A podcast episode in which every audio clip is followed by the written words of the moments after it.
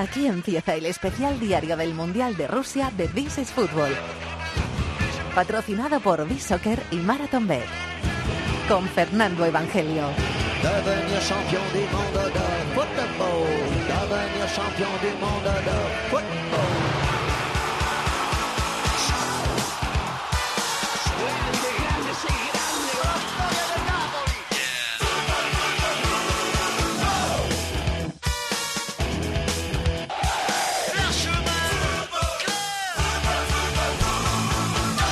¿Qué tal? Bienvenidos al Rincón del Fútbol Internacional en la cadena COPE desde el centro de prensa del Estadio Luzniki en Moscú. Bienvenidos al último programa especial, último programa especial diario del Mundial de Rusia 2018.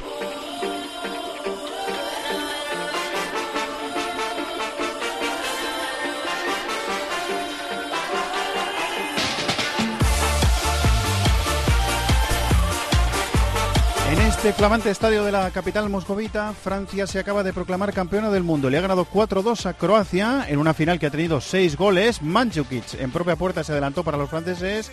Empató Perisic con un buen remate con la zurda en el 28 de la primera parte.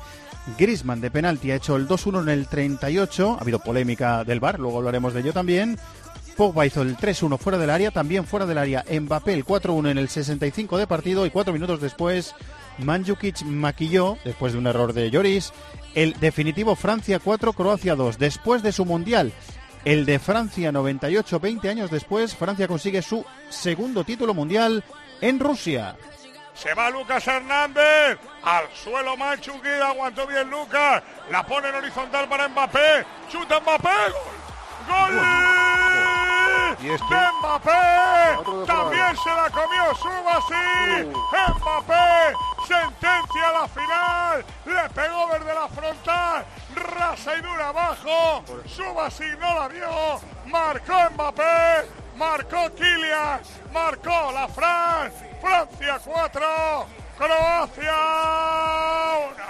1. Ese es el gol que hemos elegido como mejor gol de la jornada, el gol que ha marcado el mejor jugador joven, elegido mejor jugador joven de este mundial, con 19 añitos, Kylian Mbappé ya ha marcado un gol en un mundial, bueno, ha marcado dos goles decisivos en la Champions y ha marcado goles decisivos con su selección, así que algo el chico tiene. Ese ha sido el mejor gol del día, vamos a elegir el mejor personaje del día. El personaje del día con B-Soccer.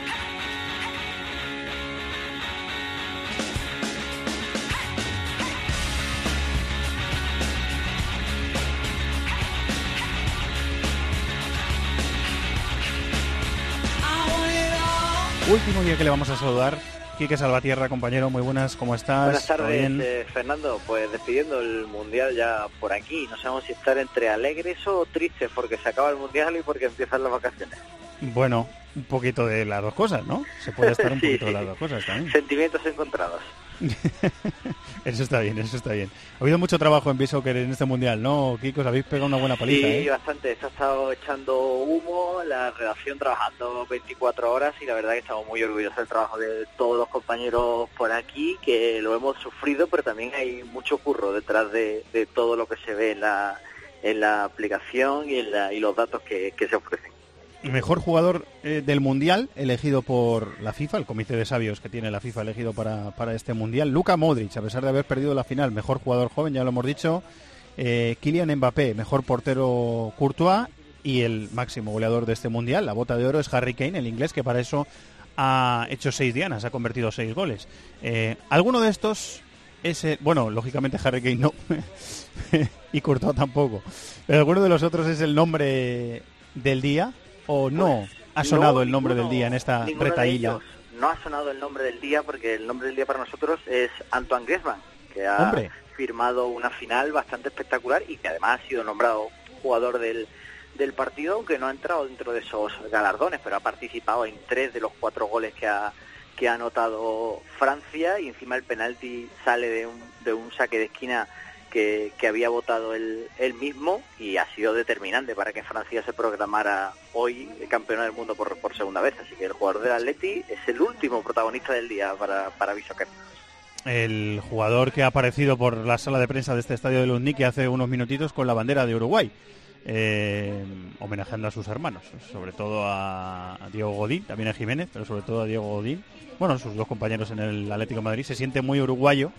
Ya lo dijo Luis Suárez en la previa eh, de un partido, del partido que les enfrentó, que, Francia ganó. Ya lo dijo eh, Luis Suárez, que nunca iba a poder ser tan uruguayo Antoine Grisma, pero bueno, ha aparecido con la bandera de Uruguay, Antoine Grisma por la sala de prensa del Estadio de Lutniki. Eh, muy bien, Quique, pues muchísimas gracias por todo. Ahora descansar, que, te lo has ganado, ¿eh, compañero? Ha sido, ha sido un placer.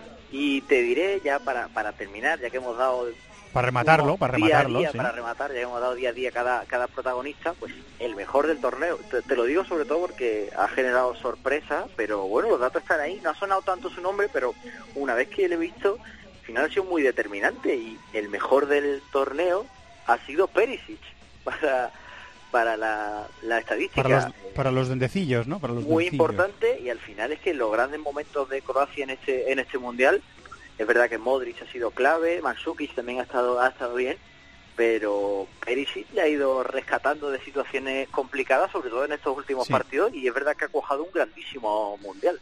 Sí, yo diría que no, no ha sido un rendimiento muy constante de Perisic, sobre todo había partidos que pensábamos le van a cambiar. sí, pero, sí, pero ha sido decisivo. en el mismo de Inglaterra se pensaba que pensábamos que lo iban a cambiar y al final acaba marcando el tanto del, del empate. Así que pues ahí está Perisic.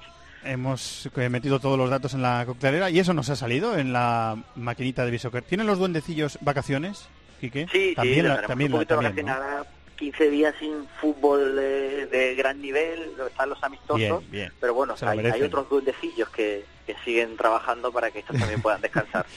Duendecillo reserva. Muy bien, pues dales a todos un abrazo de nuestra parte, ¿vale? Muchísimas gracias, Kiki, ha sido un honor. Un abrazo, igualmente, Fernando. la temporada que viene, un abrazo. Vamos a escuchar la historia del día, que en realidad mm, me vais a seguir escuchando a mí.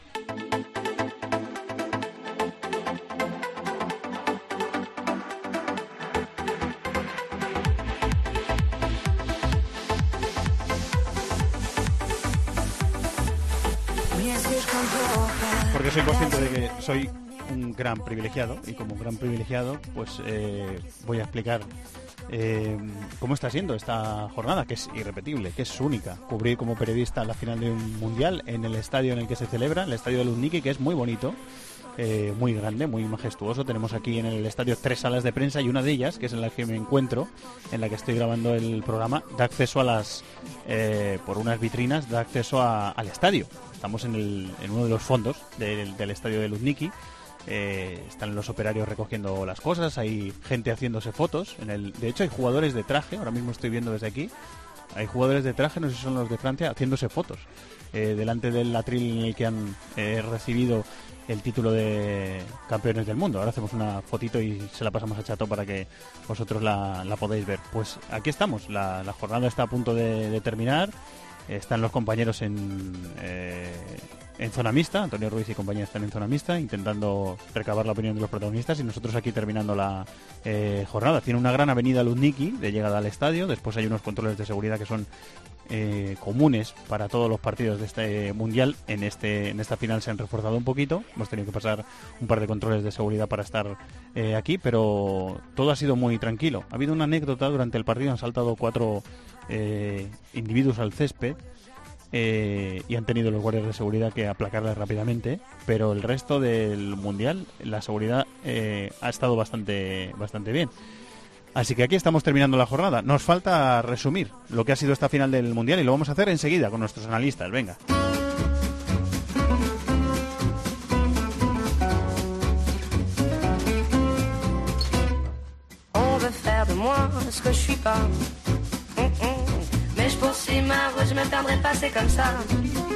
Después del Gallardón, el análisis de la final del Mundial con nuestro querido David de la Peña, que debe estar en la redacción de Sport You.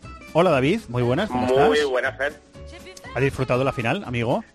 Sí, bueno, eh, como todo el Mundial, hasta emocionante. Es verdad que, bueno, al final con la distancia de tres goles eh, te da la sensación de que llevas cuatro años esperando para ver este partido y que se nos fue demasiado pronto que el gol de Manchuki, que lo acercó un poquito, pero yo creo que realmente no hubo posibilidad real de que Croacia lo igualase. Pero bueno, en cualquier caso es una final de un mundial y como pasa tanto tiempo hasta que volvamos a ver otra, pues claro que la hemos disfrutado. No sé si lo tengo cerca o lo tengo lejos, imagino que lejos, porque no lo he visto en toda la tarde, eh, pero está, ha estado acreditado para seguir el Mundial. Por supuesto, es un, hecho un trabajazo, como siempre, inmenso, eh, siguiendo la selección española y cubriendo otros partidos del Mundial, pero ahora está siguiendo el Mundial, pero de vacaciones. Nuestro compañero de marca, Miguel Ángel Lara. Hola, maestro. Hola, buenas tardes. Aquí ando por la zona mixta. Estás en la zona mixta. Ah. Sí, se acaba de ir a Zucker, eh, que ha hablado mucho, que ha acontecido. Pero bueno, también orgulloso por, la, por lo que ha hecho Croacia. Entonces no están muy lejos. Estamos, solo nos separan unas plantas de, distancia. Sí, sí, sí. Seis plantas, creo, creo son seis. Eh, ¿Lo has visto en el estadio, Miguel Ángel? ¿Lo, has disfrutado, la final? Sí, yo creo que una final del Mundial, eh, por muy rara que sea que como ha sido esta, con muchos matices y muchas cosas extrañas, se disfruta siempre. Ahora quedan otros cuatro años hasta la siguiente y creo que si solo pensando en esto, lo que queda, eh, tienes que disfrutar de una final, de un evento como el de hoy, que y para mí el, cierre a una gran Copa del Mundo. Eh, David, eh, 4-2-3-1 con Matuidi en la izquierda es un plan que ha ido asentando de Champs en el torneo, porque el inicial no era así. Igual que en la Eurocopa el plan inicial no era ese. Eh, era Griezmann en una banda, después lo cambió. Eh, hemos visto a Francia jugar sin nueve y después lo que ya se ha sentado es ese 4-2-3-1 con, eh, con y Pogba en el doble pivote, Matuidi en la izquierda, con Mbappé en la derecha. Bien abiertos, aunque Matuidi se viene mucho por dentro para dejar espacio a, la subida de, Lucas. Griezmann de enganche por detrás de un 9 que es, que es Giroud. Ese es el plan que le ha salido a Francia para ser campeón al final, ¿eh?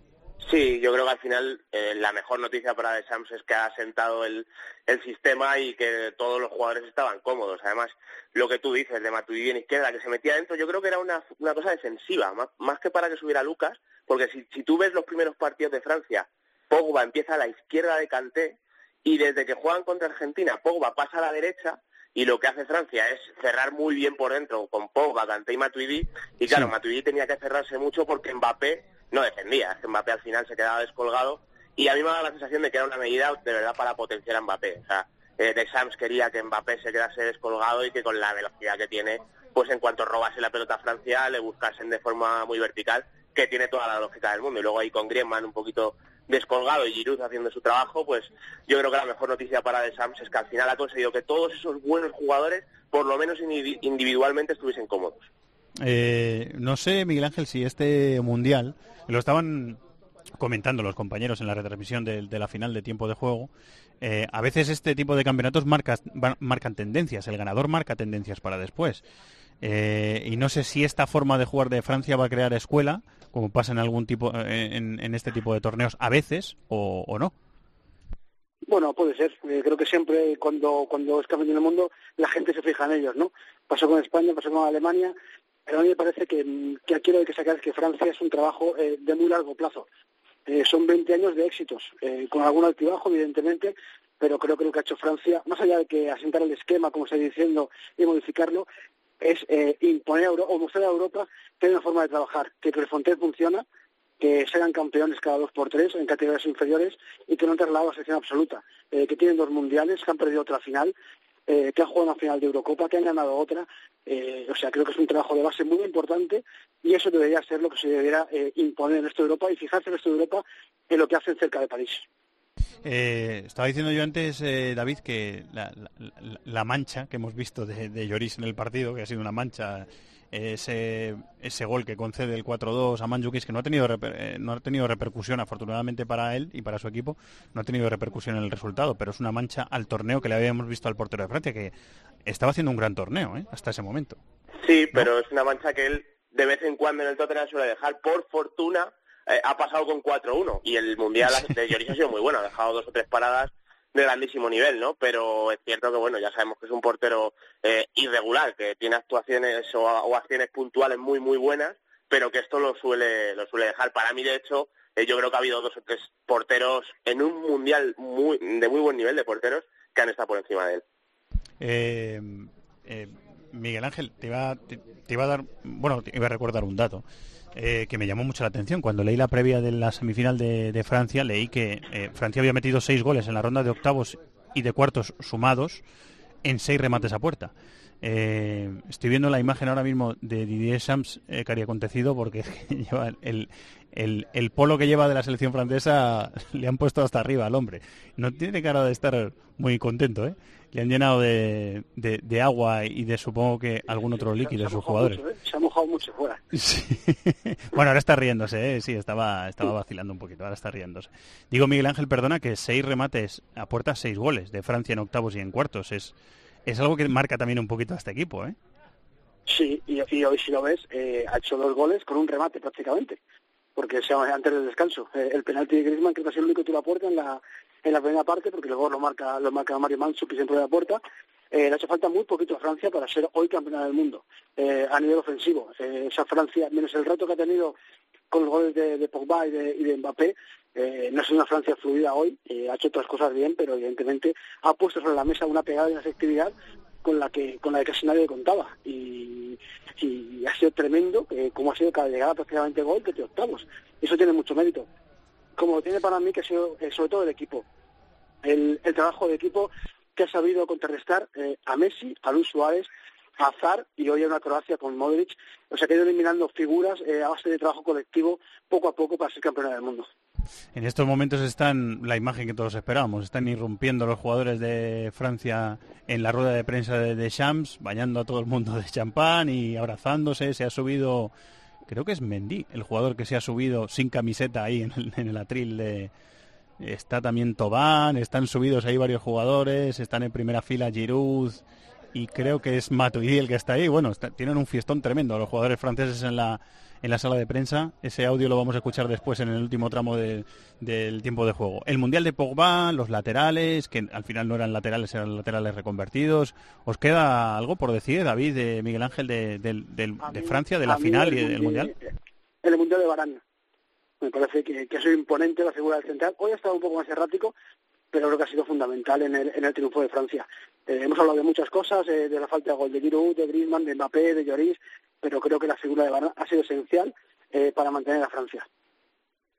Yo, sumaría a un Titi a los dos centrales. O sea, yo creo que Varane y un Titi, sin la actuación que han tenido los dos, es imposible que Francia salga campeona del mundo, porque aunque estoy muy de acuerdo con Miguel al final Francia se ha sentado muy bien colectivamente, era difícil meter la mano, además son jugadores eh, físicamente que son portentos, porque eh, donde no llega la táctica llega Canté. Muchas veces Canté por pura eh, exuberancia física ha conseguido solucionar problemas, pero luego cada vez que alguien se ha conseguido filtrar es que Varane y han resuelto. Y además lo han hecho en, escenarios de partido muy diferentes, porque lo mismo podía estar Francia defendiendo el área, que han estado bien defendiendo centros laterales y teniendo cabeza para no precipitarse dentro del área como a campo abierto. Es que son muy explosivos los dos, se han anticipado, han protegido el espacio mm, que quedaba a la espalda de la defensa muy bien y yo de verdad creo que los dos centrales de Francia eh, se han consolidado como la gran pareja del momento ahora mismo. ¿eh? Ha pasado algo en este mundial, lo decíamos al principio, que no suele pasar, que ha sido elegido mejor jugador del mundial, un jugador que ha jugado la final pero que no la ha ganado, eh, que es Luka Modric. Ha habido muchos elogios al torneo de Luka Modric. ¿Queréis decir algo del torneo de Luka Modric? Yo creo que solo viendo lo que, lo que ha hecho en el campo eh, habla por sí solo.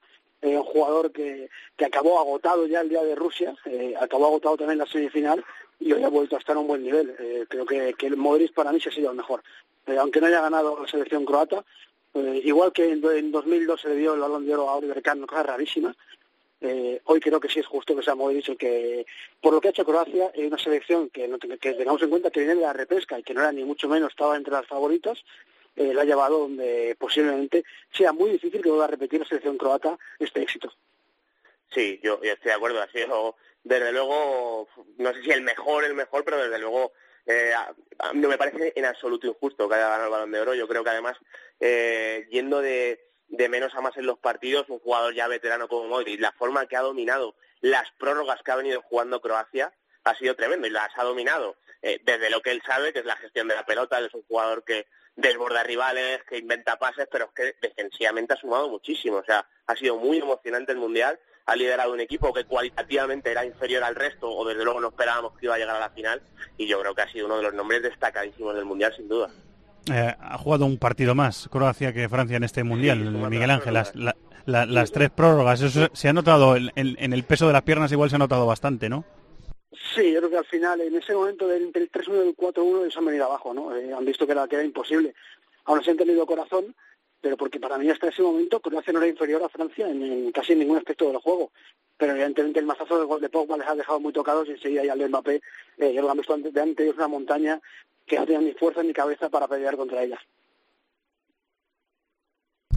Eh, bueno, pues estamos hablando también del Mundial de eh, Croacia. ¿Queréis decir algo más? Eh, David, ¿te queda algo por decir de- del partido que ha hecho Croacia o de Bueno, su Mundial eh, por pa- extensión? Para, para mí la primera media hora de Croacia es fantástica. O sea, yo creo que lo han hecho muy bien eh, en, en la presión, porque Francia no salía cómoda, y luego con pelota, con Modric y, y Perisic ahí metiéndose entre líneas han progresado muy bien. Lo que pasa que al final esto es una Copa del Mundo y tú fíjate cómo han llegado los goles. El 1-0 es una acción de mala suerte con ese eh, cabezazo en propia puerta de Manchukic, el 2-1 ese penalti que al final pues es una acción también eh, que va al límite, ha tenido esa mala suerte Croacia en dos acciones puntuales, pero pero para mí la primera media hora de Croacia ha sido buenísima ¿eh? en la final, ¿eh? muy muy buena. ¿Algo más, Miguel Ángel? ¿Te queda por decir? Sí, yo, yo para rematar solo una cosa, que Mbappé va a tener dentro de cuatro años 23 años, que Rafa Barán tiene ahora 25 años. Es decir, que, que lo que viene no es poco, es lo que viene no es poco. Es que ponte a Sí. Mbappé dentro de cuatro años son 23 solo. Sí, Es, es una, tienen- es una tienen- barbaridad, es una barbaridad. tienen motivos para pensar que que... lo de Mbappé, no sé, yo creo que vamos, tú revisas los mundiales e, e igual un impacto así de un jugador tan joven fue con Pelé. Cuando Pelé debuta en Sí, un Pelé mundial nada más, tendría nada más. 17 años. Sí, Oye, sí. en la imagen, si os habéis fijado, antes de salir, estaban todos súper serios, concentrados en el túnel de vestuario, eh, Modric, eh, Barán, Lloris, todos súper serios, han enfocado a, a- Mbappé, se estaba riendo. Ahora a sus mirados se ha puesto a reírse, y, nada, y mira lo que, Y, lo que ha hecho. y- y yo creo, que, eh, Miguel Ángel, que la imagen del otro día de la rueda de prensa de, de Griezmann vacilando con los periodistas, riéndose, también es muy significativa. ¿eh? El ambiente ha sido bastante relajado en, en- en el equipo antes de la, de la final y yo creo que eso yo creo que les ha debido de ayudar bastante. Eh, Sí, tienen callo, ¿eh? Tienen callo porque han pasado muchas cosas en la selección, acordar del 2010, acordar del caso Benzema, o sea que creo que es que se han conseguido ese, ese buen ambiente, ha sido parte fundamental para estar donde están hoy. Muy bien, pues esta ha sido la final del Mundial. Francia 4, Croacia 2, Francia campeona del mundo. David, muchísimas gracias, compañero. Un abrazo a todos, chao. Miguel Ángel, luego te pego un abrazo. Muchas gracias. Un abrazo fuerte, chao.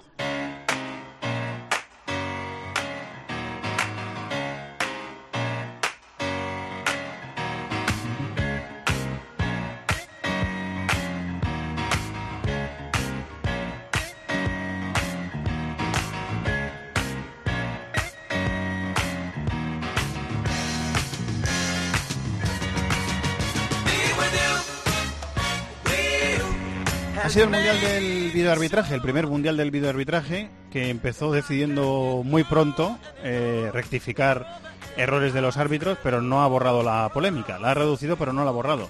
Pedro Martín, compañero, muy buenas, ¿cómo estás? Buenas tardes, eh, Evangelio. Buenas noches. Muy buenas. Sí, buenas noches. Muy sí. buenas, bu- buenas noches. Sí, bueno, como el, como es podcast y lo pueden escuchar por mañana, tarde o noche. Pueden ser buenos días, buenas tardes, buenas noches. Pueden ser las tres cosas al mismo tiempo. Es como la despedida de- del show de Truman. Te he visto muy crítico con el videoarbitraje, ¿no? No te está gustando, ¿no?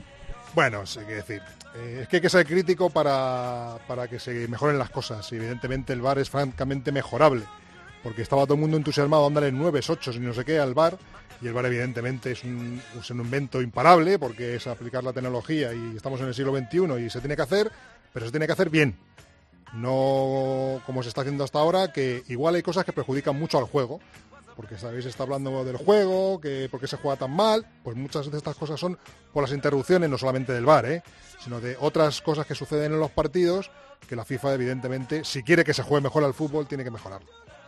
Eh, hoy ha habido varias acciones en la final, sobre todo muy criticada. He visto a la- en la narración del Lama el, el primer gol de, de Sí, Francia. Claro, es sí. que lo- luego se ha usado el videoarbitraje para corregir otra acción. Esa se podía haber corregido también, ¿no? Claro, no, es que, claro, el, el VAR el problema que tiene es que hay cosas que las revisa y otras no. Entonces, eh, no revisa una falta previa al gol, primer gol de Francia, que no es falta. Lo mismo que puede suceder que eh, no va a revisar un córner previo a un gol de córner, un, cor- un córner que no existe o que no tenía que haber sido córner. Entonces, ese es el problema del VAR, que va a corregir algunas cosas y otras no. Entonces, en ese mismo, ese mismo método que mucha gente dice, no, es que así se acaban las injusticias del fútbol. No, no se acaban. E incluso en el mismo partido hay, puede haber varias acciones que te favorezcan o varias acciones que te perjudiquen. Entonces, bueno, pues eh, evidentemente es un, eh, una cosa que se tiene que aplicar y que se tiene, pero claro, no va a acabar con las injusticias y, es, posible que en un partido haya dos o tres injusticias que vayan todas en el mismo para el mismo lado. Entonces, bueno, pues hoy Croacia evidentemente pues eh, no ha salido beneficiada, lo mismo que el año que viene cuando se produzca en la Liga española. te iba a pues decir que vaya, eso te iba a decir que vaya, vaya apoyos claro, y, se van a montar esta temporada. Y estamos hablando de el mundial que hay en cada partido 30, 40 cámaras y el año que viene la mayoría de los partidos de la Liga Española va a haber 12. Entonces, ¿12 cámaras van a ser capaces de pillar todo? Pues evidentemente pues no. no. Entonces, eh, va a haber muchos líos porque las mismas injusticias que antes se producían porque el árbitro no lo veía, es la, expresión que utilizamos, no, es que el árbitro no lo ha visto, vale, correcto. Pero ahora eh, va, a haber eh, muchas cosas que se van a ver y el árbitro o no va a poder porque no va a estar seguro de las decisiones que se pueda ver por la televisión o no son jugadas revisables, con lo cual no se, no se van a entrar en esos temas. Y vamos a seguir con la polémica, sí, correcto. ¿Que se van a solucionar algunas? Sí, pero ese porcentaje de solución de, de, problemas eh, va a ser suficiente para compensar lo malo que hace el VAR al juego? Pues ahí ese es el debate. Bueno, pues lo vamos a descubrir esta temporada, empezando por esta temporada en la Liga mm. Española y lo seguiremos viendo en algunas ligas extranjeras y comentando aquí en, en el programa, en This Fútbol. Eh, ¿Tendrás más trabajo? Un poquito mm. más. Como ya tienes poco, tendrás más trabajo. no, pero es divertido. Es divertido esto, sí. Bueno, no vienen malas vacaciones tampoco, ¿eh? No, tampoco. Yo estaba deseando que se acabara el Mundial, efectivamente. Pues, eh, Porque es una temporada muy larga. Estamos echando el cierre, Pedrito. Te llamaré para comentar cosas de las vacaciones. Muchas gracias, compañero. Para, lo que quieras estoy. Un abrazo, Pedro. Hasta luego. Estamos terminando este último programa especial de This is Football en el Mundial de Rusia.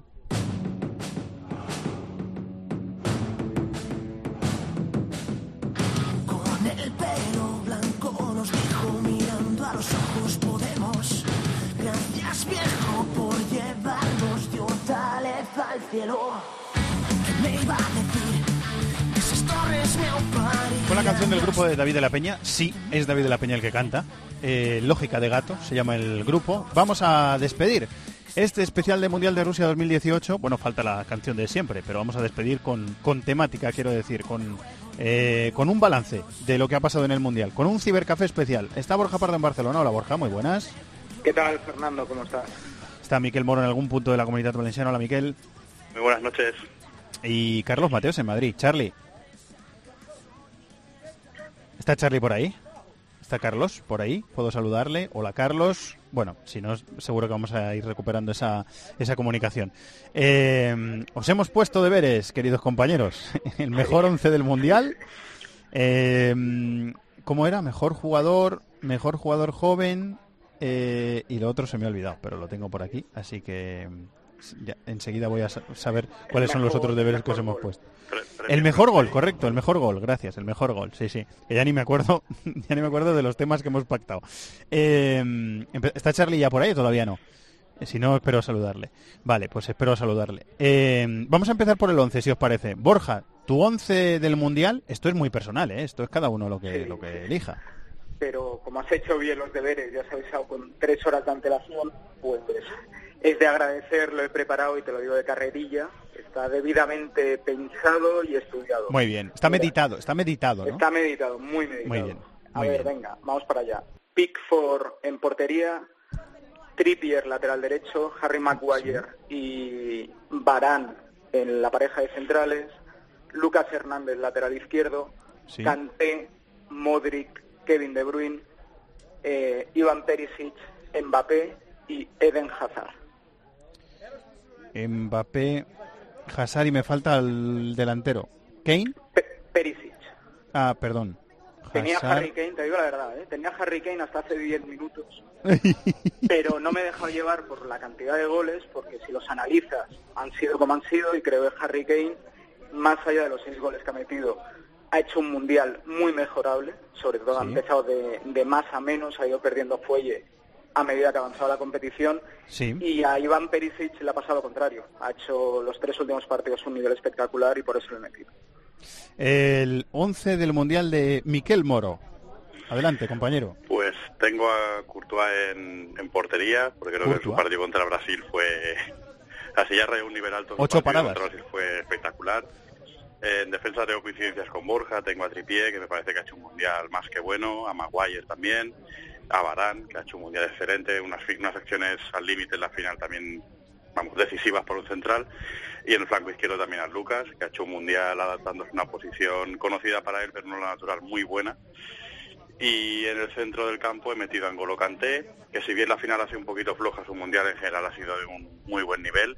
Sí. En el eh, acompañándole Modric Rakitic, que me parece que ha sido el centro del campo, bueno, los dos interiores del mundial. Y arriba Griezmann, que me parece que ha hecho un torneo con mucha inteligencia y encima con acierto a gol. Sí. Mbappé, que ha sido una bala y ha confirmado todo lo que sospechábamos de él. Y Hazard por la izquierda, que me parece el mejor jugador del mundial para mí. No, no elegís nueve, ¿eh? Ninguno de los dos, de momento. Eh, muy significativo. Hola, Carlos Mateo, buenas noches. Hola, Buenas- ¿qué tal? Buenas noches. Como Yo decía sí, antes, pero buenas noches o mañanas o tardes. ¿Tienes tu once preparado? Eh, sí, lo tengo preparado. Yo sí tengo nueve. Parecido al de ellos dos, un poco mezcla de ambos y luego un nueve también. O sea que... Vale, pues que sí. dímelo y lo descubrimos. A ver, yo saldría con Courtois bajo palos. De Courtois derecha, palos. de derecha a izquierda, Menier, Barán, Jerry Mina y Lucas. Para mí serían esos cuatro los defensas. Luego, Kanté, eh, Modric y Rakitic. Y arriba, eh, Mbappé, Hazard y Lukaku. Mbappé, Hazard y Lukaku, con lo cual tú sí tienes nueve. Yo Y tengo nueve, yo bien, diría que Lukaku. así hay variedad. Mbappé, Hazard y pero, Lukaku. Fernando, fíjate, Harry Dime, Borja. bota de oro del Mundial, seis goles, y no lo mete en el once ideal ni Carlos, ni Miquel, ni un servidor. Bueno, es que son, es que es muy opinable, quiero decir, Sí, por eso he sí, dicho que era muy, era muy, era muy subjetivo. Eh, esto es vuestra elección y además también, como es el último programa de la temporada, eh, picamos a la gente, que la gente nos diga si están de acuerdo, o no están de acuerdo, cuáles son sus onces, Eh, así que todo el mundo participe en, en Facebook y en Twitter en, en This is Football, que nosotros lo, lo leemos. ¿Cuál ha sido el mejor gol de este mundial, Borja? Eh, mira, te digo la verdad. Sé que ha habido varios goles bonitos, muy bonitos. No los tengo Sí. todos en la retina ni en la cabeza, Es normal. pero como fue de los primeros espectaculares que vimos, me quedo con el de Pavar ante Argentina en octavos de final. Fue un auténtico golazo. Muy Hubo bonito. otros, ¿eh? El de Yago Muy bonito. de tacón, el libre directo de Cristiano, pero el de Pavar, por el momento, por la situación, por lo inesperado del jugador que firma esa belleza de gol, me quedo con el de, ¿Cuál? el de Pavar. Cuaresma le metió uno tremendo a Sí. Marruecos, ¿puede ser? Ahí va yo. Fernando. A Irán, a Irán. A Irán, A a Irán. Marruecos, a Marruecos, a Marruecos. ¿Se lo he reventado a alguien?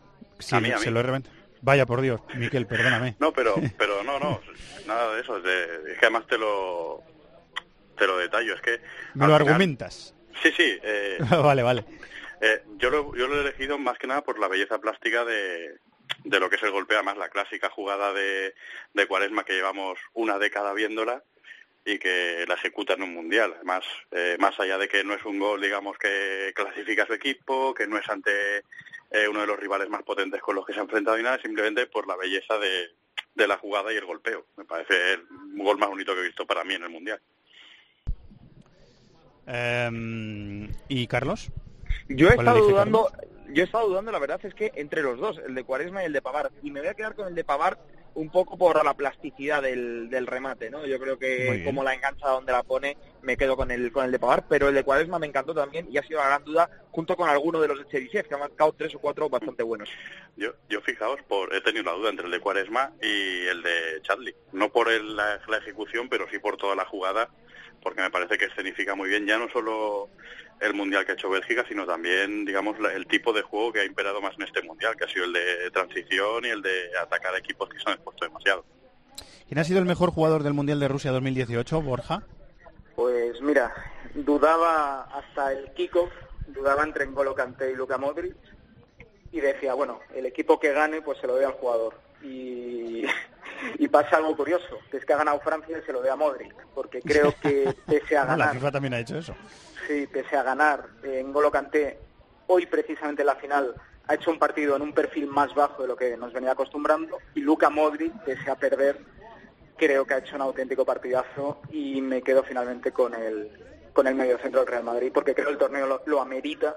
Creo que todo el equipo croata ha gravitado sobre Luka Modric. Iván Rakitic ha hecho un gran mundial, pero creo que el nivel de Modric eh, ha sido excelente y seguramente, seguramente tenga premio con el, con el Balón de Oro. Miquel, el tuyo. Yo os lo he comentado durante la explicación de mi once y creo que va a ser Hazard. Eh, no es que. Bélgica haya tenido eh, situaciones eh, de mucha angustia, pero sí que en los momentos más complicados que ha vivido en este mundial se ha echado el equipo a la espalda con una solvencia de crack. Y bueno, eh, también le, él le interesaba, entre comillémoslo, por buscarse una salida viendo que el Chelsea no va a jugar Champions League y quizás el mundial en el momento de madurez y la exhibición que ha hecho en varios partidos eh, iba todo seguido y todo guiado hacia, hacia ello. Y para Charlie, ¿quién ha sido el mejor jugador del Mundial? Yo es que me he pasado todo el mundial pidiendo el balón de oro para Modric, entonces claro, sería extraño que ahora dijera otro que no fuera el, el croata, ¿no? Yo creo que, Muy bien, te lo que para mí que para mí Modric ha sido ha sido el eje de, de Croacia, el alfa y el omega casi en muchas ocasiones, aunque ha estado bien resguardado y Croacia me ha gustado en general y Rakitic ha hecho un mundial soberbio. Yo creo que Modric, eh, por todo el contexto global del año, por lo que ha hecho en el Real Madrid, por lo que ha hecho con esta Croacia, por, por qué él al final es decisivo en uno y en otro, aunque quizás sean otros los que metan los goles o los que luzcan más, yo creo que, que para mí es el debería de ser el ganador del Balón de Oro y desde luego para mí ha sido el mejor jugador del mundial, más allá de que, mm, bueno, estoy todavía empatado evidentemente con- como la mayoría del fútbol internacional por lo que ha hecho Mbappé con 19 años, ¿no? Que es algo que, que es soberbio y que, y que hace ver que, que hay no solo ya un Balón de Oro, sino casi un jugador destinado a marcar una época. O sea que la revelación, eh, ¿eliges a Mbappé? ¿O como no, era, ver, no está en re- revelación, revelación- eliges a otro? Yo cogería a Rebic más que nada porque Mbappé al final ya sabías que... que A Rebic, vale. Yo cogería a Rebic igual Pavar, pero yo creo que me voy a quedar con Rebic. Sí, es que antes he dicho mejor joven, eh, me parece, era jugador revelación, ¿eh? lo que habíamos pactado era jugador revelación. Así que que me lo diga Miquel, el, su jugador Sí. revelación. Pa- para mí el, revelación- la- el jugador revelación también ha sido también ha sido Rebic, el jugador del entrada de Frankfurt, otro que veremos si empieza la siguiente temporada en, en este equipo en Bundesliga, porque es que además recordemos que en el primer partido ya ni incluso partía como titular. Eh, fue un recurso que sacó Dalic en- para voltear el partido, le salió bien y hasta el punto de que lo puso titular indiscutible a partir de ese momento. Ya ha llegado hasta el final, eh, siendo el jugador que ha tirado del carro en situaciones también muy complicadas de, de Croacia en ataque, dando una salida por fuera y combinándose muy bien con Versálico, que ha hecho también un mundial excelente. Eh, Borja, remata y nos vamos. Pues mira, Mbappé no lo considero porque entiendo que está ya consagrado a nivel internacional. Rebic creo que es alguien que podría entrar en la terna perfectamente. Trippier creo que también ha hecho un gran mundial, pero me voy a quedar con otro inglés del que no esperaba absolutamente nada, que es Harry Maguire. Y Maguire, es que vale. me ha impresionado porque tú ves la cara de ese sujeto y parece un mozo de almacén de Birmingham o alguien que lleve, que transporte o haga mudanzas de sofás en Bristol y te encuentras, a- espera, a espera, te encuentras con un central de 25 años, aunque aparente 32, con una salida de balón muy limpia y con un dominio de las áreas, tanto la propia como la contraria, que yo no he visto algo igual. Es verdad que Jerry Mina eh, apuntaba a ello, cayó en octavos, pero lo de Harry Maguire a mí es que me tiene loco, me ha impresionado y me quedo con él. Parece que tiene un imán en la cabeza. Sí, Miquel, remata y nos vamos, venga. A, a mí me ha recordado, dentro de las comparaciones que hacía Borja, al teclista de Joy Division. Era un aire así, además típico inglés, y lo veía y siempre me acordaba de los temas de Joy Division. Muy bien, pues esta, este ha sido el balance del Mundial 2018 visto por el Cibercafé. Así hemos terminado el programa. Borja, buenas vacaciones. Muchísimas gracias. ¿eh? Un abrazo, compañeros. Hasta la temporada que viene. Muchas gracias, Charlie. Un abrazo. Gracias a vosotros solo decir que me parece muy buena la elección de Borja y que Rebic ya suena para el Manchester United, con lo cual yo creo que no tardará Bueno. demasiado en salir y que no volverá por Frankfurt después del verano. Lo apuntamos. Muchas gracias, Miquel. Buen verano. Un abrazo para todos, feliz verano. Un abrazo, un abrazo para los eh, tres. Hay eh, selecciones que lo han hecho muy mal en este mundial y pueden incluso superarse. Eliminaron a Argentina en octavos de final. Fue el campeón, precisamente, el que eliminó a Argentina en un gran partido, 4-3. Eh, dijeron unas fechas después la Federación Argentina que continuaba San Paoli. Bueno, pues acaban de echar a San Paoli eh, oficialmente. Me lo ha dicho un compañero esta mañana, o sea que ya más o menos se barruntaba. Eh, pero ya es oficial que San Paoli deja de ser el seleccionador argentino. Creo que 2 millones de euros, eh, 2 millones de dólares han sido la cantidad pactada para que cobre San Paoli, que tenía una indemnización prevista de 8 millones y medio. 2 millones de dólares se va a llevar San Paoli por rescindir su contrato con la Federación Argentina. Estamos terminando este programa, es el último de This is Football. ¡Los de las cuotas! ¡Los de las cuotas! Marathon Bet. Regístrate ya y disfruta de grandes cuotas, además de una amplísima oferta de mercados, promociones, eventos. ¡Los de las cuotas! ¡Los de las cuotas! Marathon Bet. Extraordinario. Mayores de 18 años juega con responsabilidad. Consulte condiciones en marathonbet.es.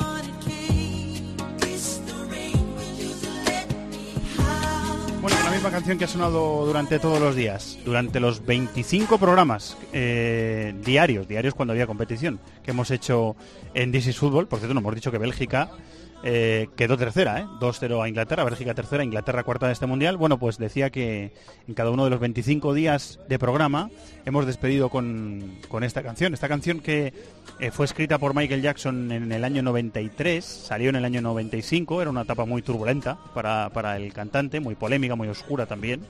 Eh, y la escribió en un hotel de Moscú. Esta ciudad, dicen los que estuvieron en aquella época en Moscú, que esta ciudad ha cambiado mucho, el país también, pero que esta ciudad está muy cambiada eh, y se nota. Nosotros nos ha tocado vivir una versión de Moscú mucho más eh, occidental, si se me permite la, la expresión, mucho más eh, muy, americana, muy intentando imitar lo americano en muchas cosas y por supuesto en otras dándote cuenta de los vestigios del comunismo, de la etapa un poquito más hermética, más cerrada o más fría eh, de este país. Pero ha cambiado mucho y la organización del Mundial ha sido, desde el punto de vista de los periodistas que hemos estado aquí, eh, casi impecable. Han organizado muy buen Mundial los, los, rusos.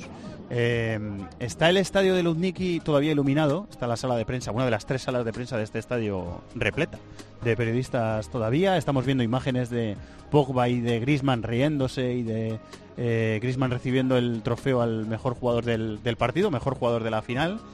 Y estamos eh, recogiendo música arriba y me acuerdo de la gente eh, que ha colaborado para hacer este programa.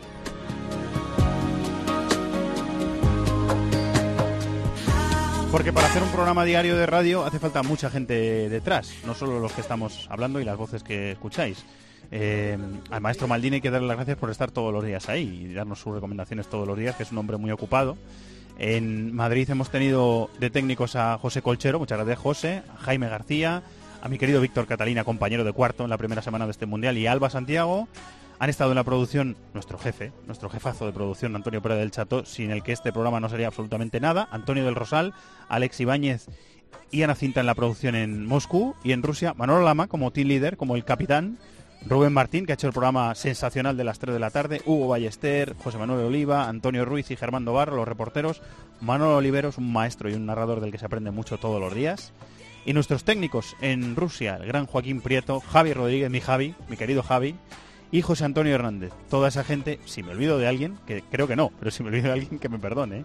Pero ha habido mucha gente detrás de este programa. Bueno, This is Fútbol se va de vacaciones. Volvemos en septiembre con una nueva temporada, con aires renovados y con las pilas cargadas. Muchísimas gracias a todos por estar ahí. Volvemos de vuelta a España que ya tenemos ganas. Un abrazo muy grande, buen verano y disfrutar del fútbol. Adiós.